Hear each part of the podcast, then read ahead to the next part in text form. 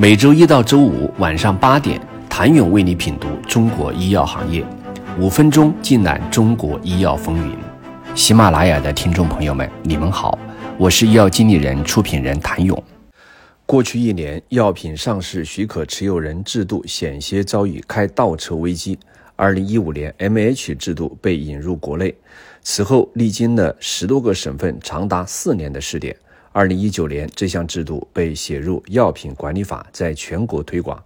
MH 制度的全面推开，是解放制药企业生产力、促进行业资源流动和整合的重要举措，也是和国家药品监督管理局、国际药品监管体系接轨的重要标志。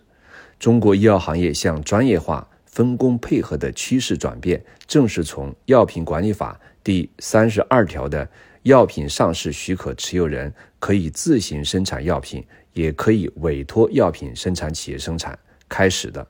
药品上市许可持有人制度，极大地激发了国内创新型药企的研发动力，改变了医药行业产能过剩的情况，同时极大地降低了企业的运营成本，更好地提升产品的市场竞争力。在药品上市许可持有人制度下，医药研发类公司可以利用有限的资源，在新药风险尚未释放的情况下，通过委托生产的方式开展新药研发。也正是在这种分离式管理之下，药品上市许可与生产许可不再被捆绑，医药创新研发也进入了快车道。从上市许可和生产许可捆绑式管理，到药品上市许可持有人制度的上市许可和生产许可分离式管理。对生物科技公司而言，药品上市许可持有人制度下的分离式管理，可以让持有人专心搞研发，把生产委托给持有药品生产许可证的生产企业来做，在产业内形成各司其职的生态。然而，正是这一国内医药创新快速生根发芽的沃土，在委托生产制度实施的过程中，不断暴露出了一些质量管控方面的问题，差一点让监管上演了一场开政策倒车的黑天鹅事件。从去年四月的业内流传出。药监部门在针对生物科技公司是否应当具备自行生产能力征求行业意见，引发业界直呼已经是资本寒冬了。如果必须拿出一部分钱来建厂、买设备，有的公司可能会被逼到绝境。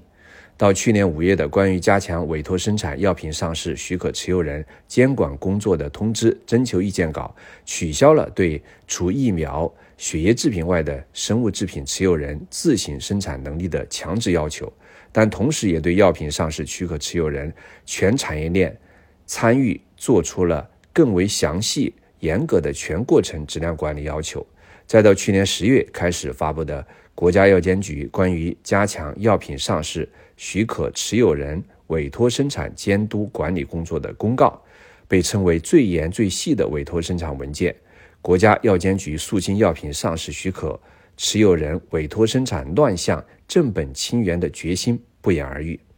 药品上市许可持有人最严新规发布后，逼正改革风暴二零二四怎么刮？请你明天接着收听。